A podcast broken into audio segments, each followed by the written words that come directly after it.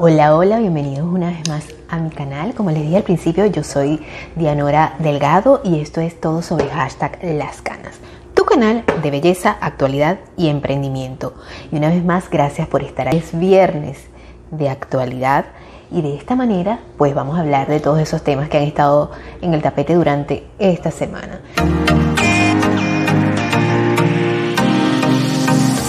Sé que he estado bastante eh, ausente de las redes, pero para eso yo les invito a que vean el video que son en tres partes de por qué está ausente. Pueden encontrarlo en la lista de reproducción de empezar mi transición una vez más así, porque se pueden dar cuenta de que no se me ven mucho las canas ahorita. Y bueno, es una historia larga, por eso está dividida en tres partes. Así que te invito a que una vez que termines de ver este, pues vayas hasta allá, hasta la lista de reproducción, para que te enteres de por qué está docente, por qué tengo este color de cabello. En fin, hay muchas cosas que contar, pero nunca es tarde para volver a empezar. Y una vez dicho esto, vamos a entrar en materia, porque hoy es viernes y el cuerpo lo sabe. Así que, chicas, chicos, espero que se diviertan el fin de semana, que descansen los que van a descansar, porque sé que muchos de ustedes también trabajan. Y como a veces trabajan, pues y no pueden ver este video, también lo pueden escuchar por medio de las plataformas auditivas de Spotify, Google Podcast, Apple Podcast eh, y también lo pueden escuchar a través de Anchor FM. Así que ya sabes, por ahí me puedes escuchar perfectamente. Te invito a que sigas la lista de reproducción de emprendimiento porque hay cosas muy interesantes que van a empezar a surgir. Si conoces a alguien que le guste el emprendimiento, pues que me sigan, que se suscriban allá abajo. Igualmente a la gente que le gusta hablar de belleza, a la gente que le gusta escuchar acerca de las cosas que pasan en la actualidad, pues este es el canal adecuado para ti. Y una vez dicho esto, bueno, vamos a entrar en materia. Bueno, chicas y chicos, han pasado muchísimas cosas y como ya saben, es fin de semana. Ya estamos este, empezando esta semana y esta semana han pasado cosas interesantes, aparte de que, bueno, ya la gente, la mayoría de las, personas se está, se está vacunando, cosa que me parece muy bien. Ustedes saben que yo soy partidaria de vacunarse, ya yo me vacuné. Eh, mi esposo también lo hizo. Cuando toque el momento de hacer los niños lo van a hacer también. Eh, ojalá la vacuna pudiera llegar a todos los países donde se necesita. Eh, Estados Unidos, el gobierno de actual, la actual administración, pues eh, envió, envió vacunas a, diversos países. Lamentablemente a Venezuela supuestamente no envió vacunas. bueno, lamentablemente también sabemos que el régimen va a aprovechar esto para hablar mal del gobierno de Estados Unidos, como siempre lo hace, este quien esté en el gobierno, pues siempre van a hablar mal de Estados Unidos porque es como un odio hipócrita, porque detestan vivir acá en Estados Unidos, detestan lo que es Estados Unidos, pero aman vivir aquí. Eh, y bueno, no quiero hablar de, mucho de política, pero ustedes saben que yo no puedo dejar mi corazoncito venezolano a un lado. Y quería hablarles de una esperanza, de una esperanza eh, maravillosa que vamos a tener las personas eh, pues que, hemos conocido a gente que ha sufrido de este mal. Ustedes saben que eh, el Alzheimer es uno de los, es la tercera causa, es la sexta causa de muerte acá en los Estados Unidos. Y me imagino que en el mundo también, porque las personas pueden morir de esta enfermedad a causa de complicaciones debido a esta enfermedad. Y estoy hablando del Alzheimer. Y es que, bueno, actualmente la FDA eh, ha ha permitido el uso de un fármaco que ayuda a retrasar eh, lo que es el proceso, el que vaya, el desarrollo de esta enfermedad. Ella actúa directamente en las placas eh, ameloides que, se, que, es como que se llenan de grasa en el cerebro. Ustedes saben que yo trato de explicar todo de una, de, con palabras sencillas para que la gente me entienda, porque finalmente la gente cuando quiere enseñar algo, trata de hacerlo lo más sencillo posible, sin muchas palabrotas, para que la gente lo entienda. Y esa es la labor que yo tengo como creadora de contenido en este canal, que ustedes me entiendan todo lo que yo les digo de una manera muy sencilla. Porque a mí me frustra muchísimo cuando me explican algo y yo quedo así como, mm, no entiendo nada. bueno. Mm. Ya empiezo yo a tomar mucha agua y decirles que estoy encandilada con la luz de la lamparita esta. Bueno, sí, amigas y amigos, fíjense que ya este, este, este medicamento, de hecho, ya fue probado. En el, primer hombre que prueba esto está exactamente ubicado en Rhode Island y se convierte en el primer hombre en el mundo en recibir un tratamiento para la enfermedad del Alzheimer eh, recientemente aprobado por la FDA. El primer, el, primer, es el primer medicamento, fíjense ustedes, aprobado en 18 años y se llama Adu, Aduhelm. Supuestamente este es el nombre comercial, pero el nombre, el nombre científico como tal es Aducamab. Y a mí me costó muchísimo porque hice mis anotaciones aquí en mi iPod, como dicen por ahí, un iPod muy moderno que tengo acá. Este, ¿verdad? Y ese es el nombre, el nombre científico, o sea, el, el nombre de, del componente como tal, pero el nombre comercial se llama Aduhelm. Y este es un día monumental y esto fue esta semana, es más, especialmente hoy. Hoy, hoy es jueves, ustedes saben que yo grabo este programa los jueves para que salga los viernes, para, para tener la mayor cantidad de, de, noticias que les puedan interesar a todos ustedes, pero sé que a veces pues, es un poco complicado y difícil. Bueno, como les venía diciendo, ¿verdad? Este, este hombre eh, es el, primer, la primera persona en donde fue, en quien fue aprobado este, este medicamento. El, dijo el doctor Stephen Salway, director del programa de memoria y envejecimiento Butler. Mark Achambolt es un hombre de 70 años de South Kingston y será parte de la historia convirtiéndose en el primero en el mundo en obtener el medicamento, en el medicamento recientemente aprobado por la FDA según reporta WJAR. El gran anuncio se hizo en el Butler Hospital esta mañana, sí, es decir, hoy jueves. Eh, este es un punto de inflexión eh, y es solo el comienzo y no puede llegar demasiado pronto eh, y, no, y no puede llegar demasiado pronto. El Alzheimer es la epidemia dentro de la pandemia. realmente es preocupante porque es una enfermedad demasiado cruel, por no utilizar una palabra coloquial, una mala palabra coloquial que utilizamos en Venezuela. Eh, porque no solamente deteriora a la persona, sino que también deteriora a la familia, a los cuidadores, a la, o sea, eh, es, es, muy triste ver desaparecer físicamente, no físicamente a la persona, sino que la persona que está allí de repente empieza a transformarse en una persona que no te conoce y que tú no conoces porque esa persona empieza a borrar parte de esa historia que ha vivido contigo. Eh, yo en mi familia no he tenido eh, este, personas que han muerto por Alzheimer, pero sí llega un momento en que pues cuando otras enfermedades llegan se empiezan a poner seniles. Em, pero sí viví el caso de cerca de, la abuelita de mi esposo, que sí, este, pues murió de esto. Y de verdad que es muy fuerte porque eh, te pones a, ver como es como si cuidaras a un bebecito grande, una persona que se vuelve totalmente indefensa y hay que cuidarla y hay que estar muy pendiente y esto de verdad que es bien fuerte. Lo que pasa con este medicamento es que este, pues vamos a ver si eh, lo aceptan los, los seguros, ¿verdad? Porque aproximadamente este, este medicamento va a tener un monto anual de 56 mil dólares. O sea que la persona que vaya a consumir este tratamiento, que supuestamente lo que va a hacer es retrasar el proceso de, que vaya haciendo, siendo progresiva la enfermedad en, el cerebro, este, va a costar este, este mundo. Entonces están esperando que Medicare y Medicaid este, pues pueda asumir los gastos de esta enfermedad que por supuesto es, un, es, un, eh, es una enfermedad que, que tiene mucho, mucho, mucho que ver en lo que es la repercusión a nivel social y económico de este país.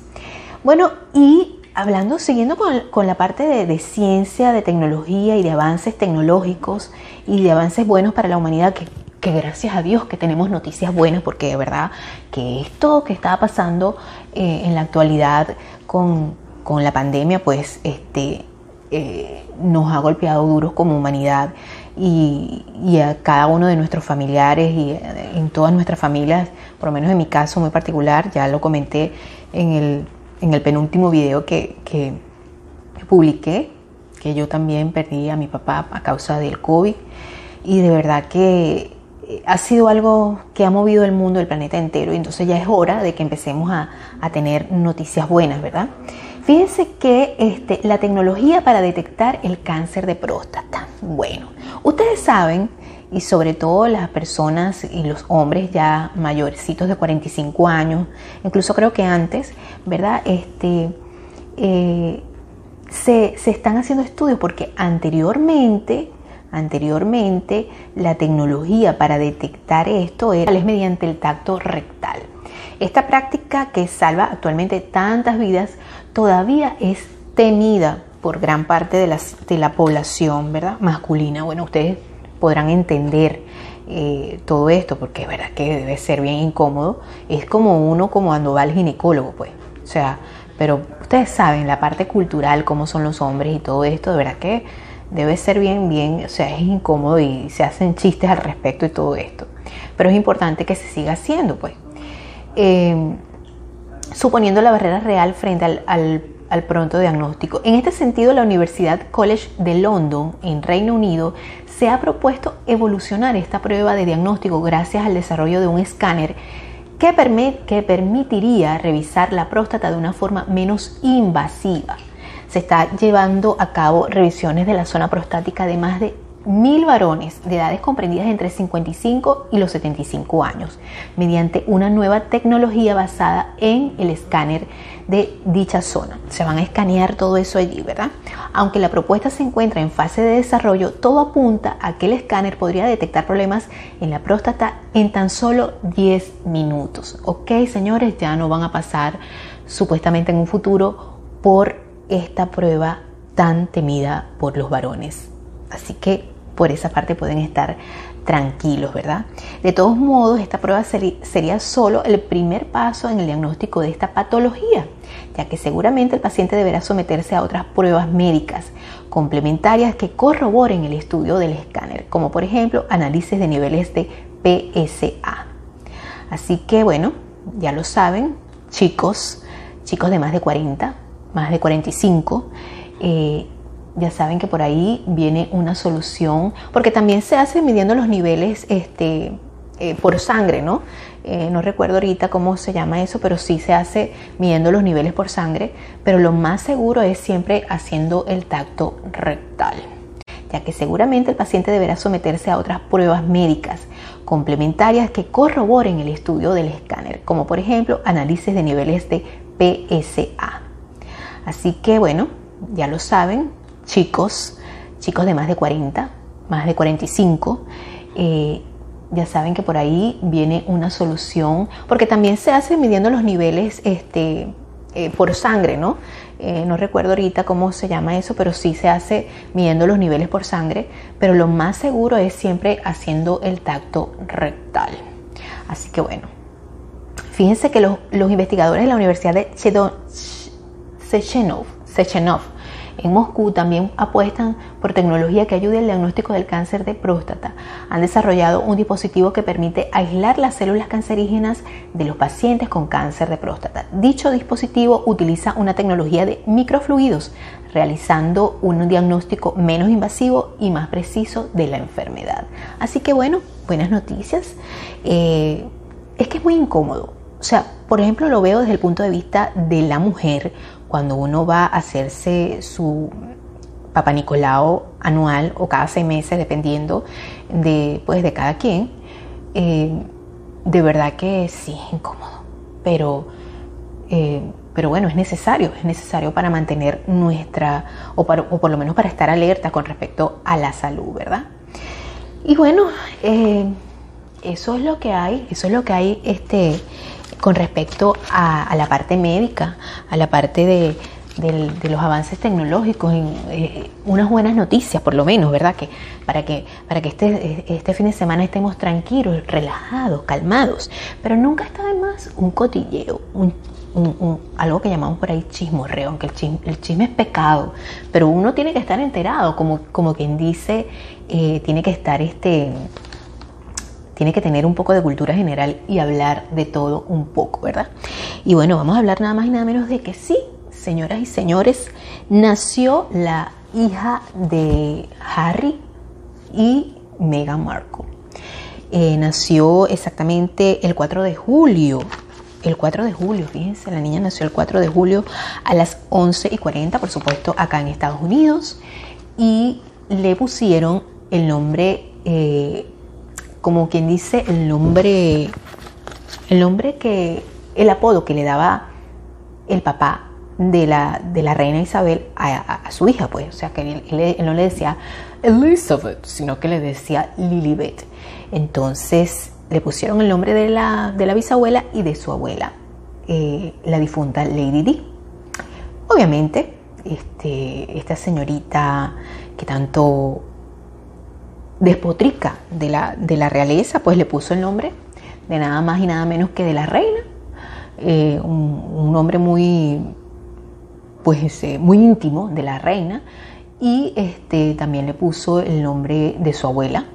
Y bueno, de verdad que dicen que los nombres marcan a los niños. Yo creo que eso puede ser. Que hablan mucho del carácter, eh, del destino y de esas cosas. Y bueno, pero bueno, el que quiere figurar es así, pues. No piensa en más nada. Entonces, bueno, son las cosas, eso es lo que hay.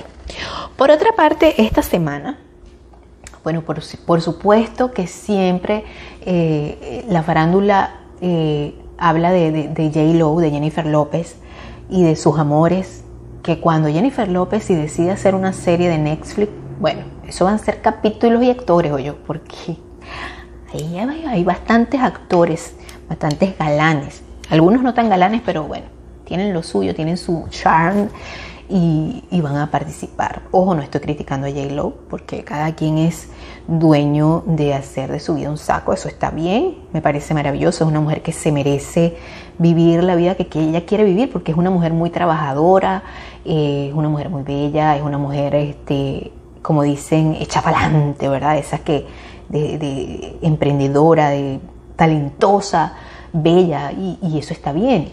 Eh, pero bueno, eh, si estás en el ojo público, eres mucho más criticado, por supuesto. En este caso, pues J. Lowe, eh, ya saben, muchas de ustedes, o si no lo saben, no lo, sabían, el último novio que, ella tuvo oficialmente, bueno, el último novio, el último exnovio es este pelotero, Alex Rodríguez, con el cual pues terminó su relación desde de, seis meses, donde ya estaba comprometida, donde ella prácticamente le hizo una canción para que le diera el anillo. Eh, y bueno, este, él le dio el anillo, dijo, bueno, bien, te voy a dar tu anillo, porque hay mujeres que le encanta estar comprometidas. Y bueno, J-Lo con todo su, su, repertorio de virtudes, pues también no escapa esa realidad, es un ser humano y también tiene sus cositas, pues le gusta estar comprometida y le gusta, este, pues le gusta estar acompañada.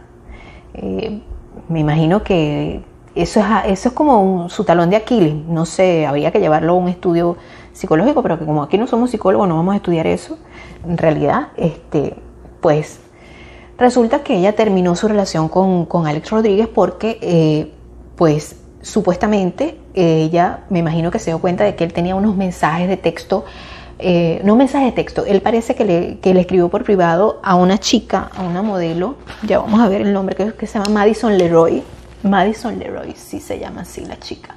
Ella, Madison Leroy es una modelo Em, modelo y actriz que participó en un reality show. Mm, simpática, muy bonita la muchacha, pero bueno, es una modelo, imagínate. Eh, J-Lo también es, hermosa, por supuesto, pero esta muchacha, pues, me imagino, como, todo el mundo, como cualquier mujer, pues J-Lo se sintió ofendida con toda razón y esto puso en tela de juicio su relación y todo lo demás. Y por supuesto terminaron, rompieron y J-Lo ha aparecido eh, pues ha, hecho diversas apariciones con su ex prometido Ben Affleck. ¿Se acuerdan de Benifer, la pareja del momento? Pues parece que este, volvieron, oficialmente volvieron, porque ya esta semana salió un video por ahí donde se estaban besando, donde los niños de ellas estaban allí compartiendo, más allá, más de lo que puedan decir, que no, que esto no debe ser, que tal, que... Bueno, lo cierto es que así pasó. Bueno, entonces esta chica eh, a raíz de que pues eh, J-Lo terminó con Alex Rodríguez y que volvió con Ben Affleck, este, y que esta semana apareció ese video donde ellas aparecieron besándose, pues Madison Leroy tiene algo que decirle a Jennifer López después de que se hizo viral el beso con Ben Affleck. Y ella lo que le escribió fue de nada. Así como cual, bueno, sé que me estás dando las gracias por estar otra vez con Ben Affleck porque era tu prometido. Me imagino que eh, con esto le quiere decir que a Alex Rodríguez no le convenía. Eh, realmente ella fue, eh, dicen que ella fue como la vía para que J-Lo se diera cuenta de que Alex Rodríguez no le convenía porque este pues tenía esos deslices de enviarle, cómo ibas a estarle enviando un mensaje privado a una a una modelo estando comprometido con, con Jennifer López, pues.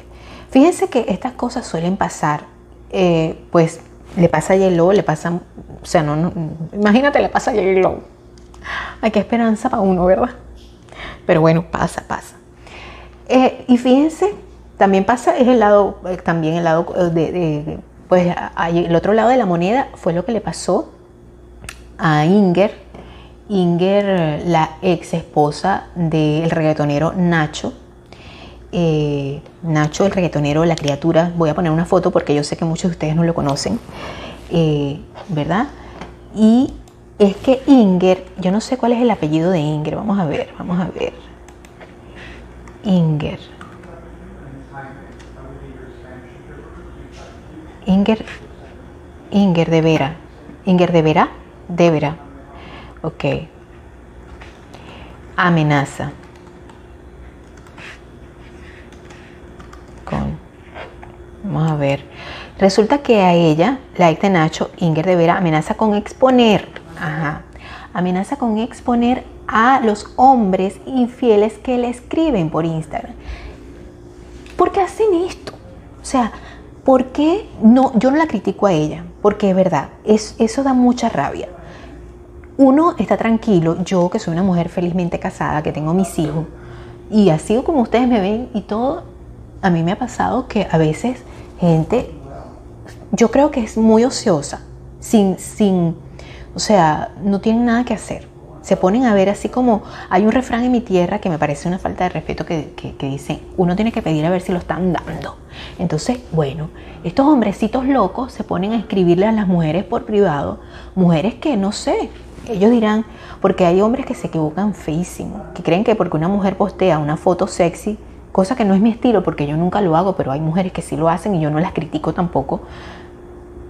No estoy de acuerdo yo, yo, yo en mostrar muchísimo, este, porque no es mi estilo, pues, pero si otras personas lo quieren hacer, perfecto, eso lo respeto yo.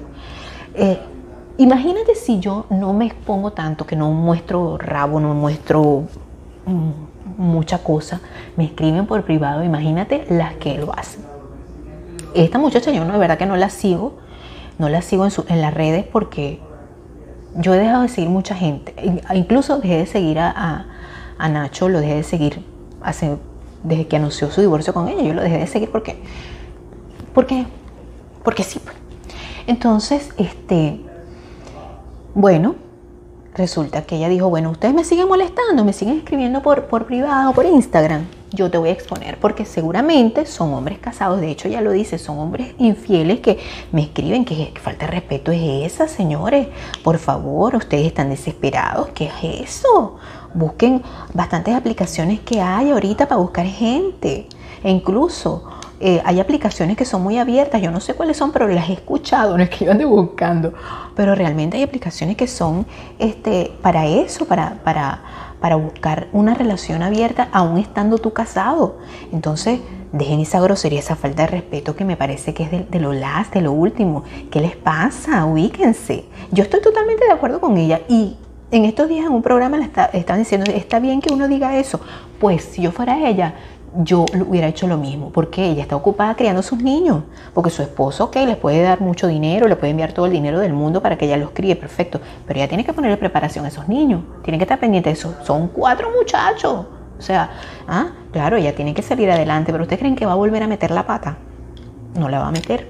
Entonces, dejen tranquila a esa muchacha, por favor, no sean groseros, falta de respeto, ubíquense. O sea, están pero como dicen, hacían sus necesidades fuera de donde debe ser. O sea, están mirando fuera del perol. Entonces, de verdad, por favor, un poquito de por favor.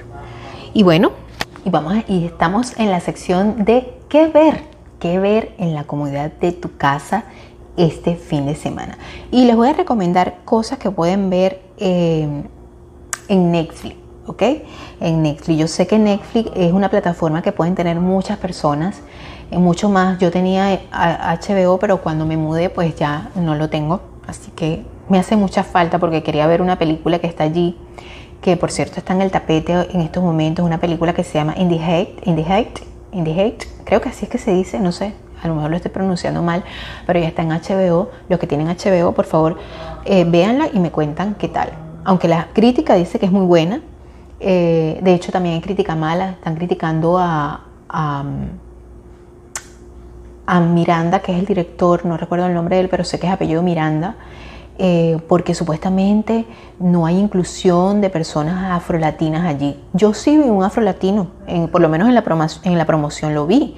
Y de hecho, este, la chica, una de las chicas que sale en el cartel, que es reggaetonera también, es afrolatina. Que ella se le ve afrolatina. Creo que esa era la crítica que le estaban haciendo. Eh, y de hecho, todos los que salen ahí, lo que pasa es que nosotros no somos puros. Nosotros todos somos, los latinos todos somos mestizos. Entonces tú pones a ver y, y, es muy difícil encontrar a alguien puro, puro en nuestra, de nuestra raza latina. O sea, es muy difícil. Ah, bueno, tú te vas a la colonia Tobar en Venezuela y ahí sí, tú puedes encontrar, y me imagino que en cada país también vas a encontrar gente, porque eh, se vinieron de Europa, hicieron su, cosa allí, y pues sus asentamientos, su, su, zona, así como aquí en Texas, en Katy, están todos los venezolanos, bueno, me imagino.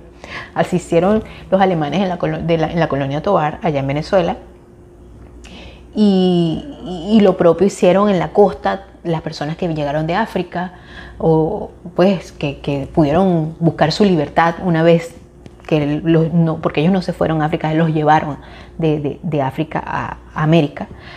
Así que bueno, este, yo no entiendo por qué se ponen con esas cosas. O sea, yo siempre, debe ser, debe ser porque el punto de vista, como yo nunca me, como les dije, lo he comentado Sí me han pasado, si tuve un evento aquí que me miraban así como gallina que mira sal, porque ¿qué haces tú aquí si tú no eres, tú no eres eh, eh, afroamericana?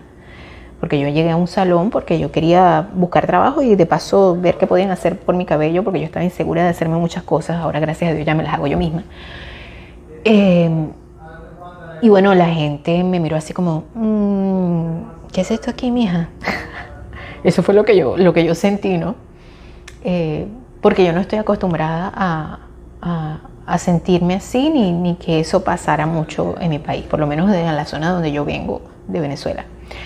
Em, pero bueno, lo que iba, esta película mm, no, la puedo, no, se la puedo recomendar yo porque no la he visto, pero yo la quiero ver, así que si ustedes saben, la ven.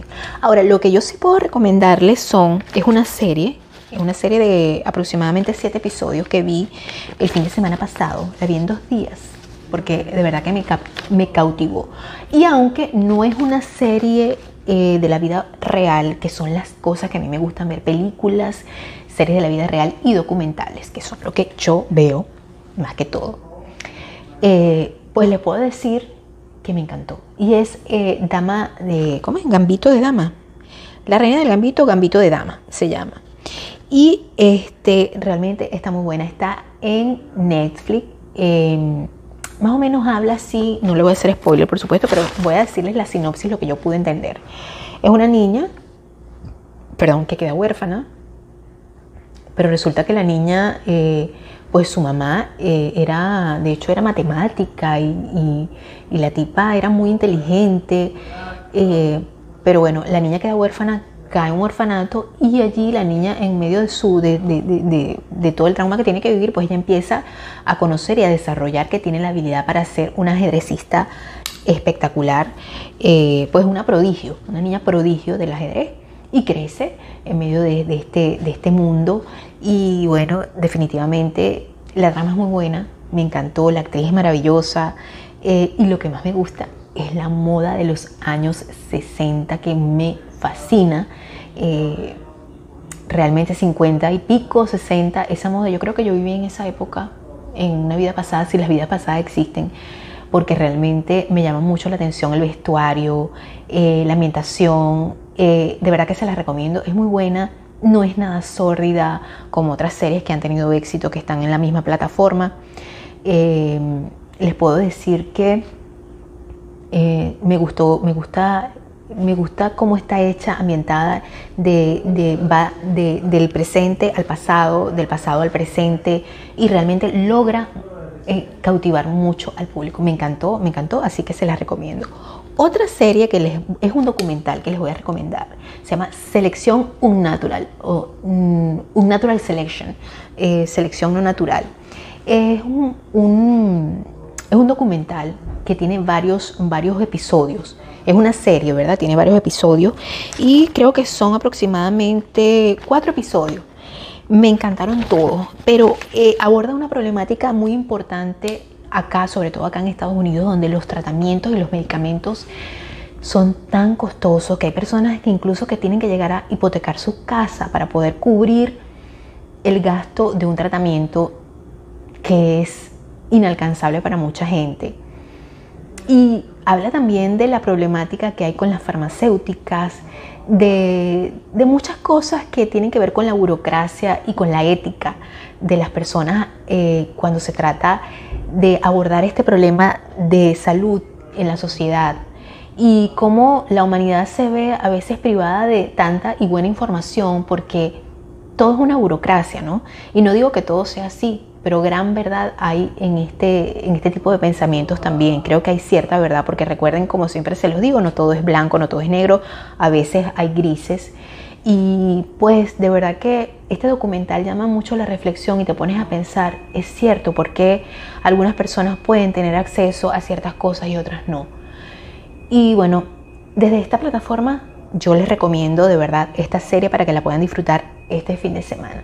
Y anoche tuve la oportunidad de ver una película que me pareció muy bella, que es la nueva, una de las últimas eh, producciones de, Disney, que la pueden ver con toda la familia. De hecho, todo lo que he recomendado lo pueden ver con la familia. No voy a recomendar algo individualista para una sola persona. Eh, esta, película se llama Raya y es en la producción de Disney.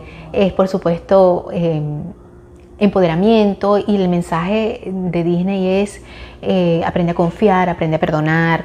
En esta película ese es el mensaje y realmente me encantó. Lo único que puedo decir es que es muy larga y para un niño pequeño pues se puede hacer bastante tediosa. Así que bueno, como está en la plataforma la pueden ver en dos partes para que los niños no se aburran. Eh, pero realmente es muy linda y se las recomiendo. Así que bueno, espero que les haya encantado la recomendación de películas que ver este fin de semana. Bueno, amigas y amigos, espero que les haya encantado este viernes de actualidad. Gracias una vez más por estar allí. Recuerda que estoy en las plataformas de Spotify, Google Podcast, Apple Podcast, en, em, pues, en plataformas auditivas, por supuesto. Por acá, por supuesto, por YouTube. Y también me pueden encontrar en Facebook como todo sobre hashtag las canas, eh, emprendedores venezolanos por el mundo y recordando aquella Venezuela. En Instagram estoy también como todo sobre canas. Y este, bueno, espero que se suscriban si les gustan estos temas de belleza los domingos. Los miércoles son de emprendimiento, donde doy consejos de emprendimiento, de cómo tener ingresos extras, poquitos, muchos, pero que te van a ayudar. Y por supuesto los viernes de actualidad para que empieces tu viernes enterado, para que si estás en una reunión, pues tengas temas de conversación, de qué hablar con la gente, para que rompas el hielo de vez en cuando, pues, y para que estés informado acerca de todas esas cosas que ocurrieron el fin de semana. Y que si no tuviste tiempo de enterarte, pues te enteras de esta manera. Gracias una vez más por, estar allí. Eh, de verdad que para mí es muy importante que tú veas este, eh, estos programas desde el principio hasta el final, que me dejes un like, que los compartas en tus redes sociales y que me dejes tu comentario. Y que por supuesto te suscribas. Así que gracias, nos espero hasta el próximo viernes con más de eh, actualidad. Bye bye.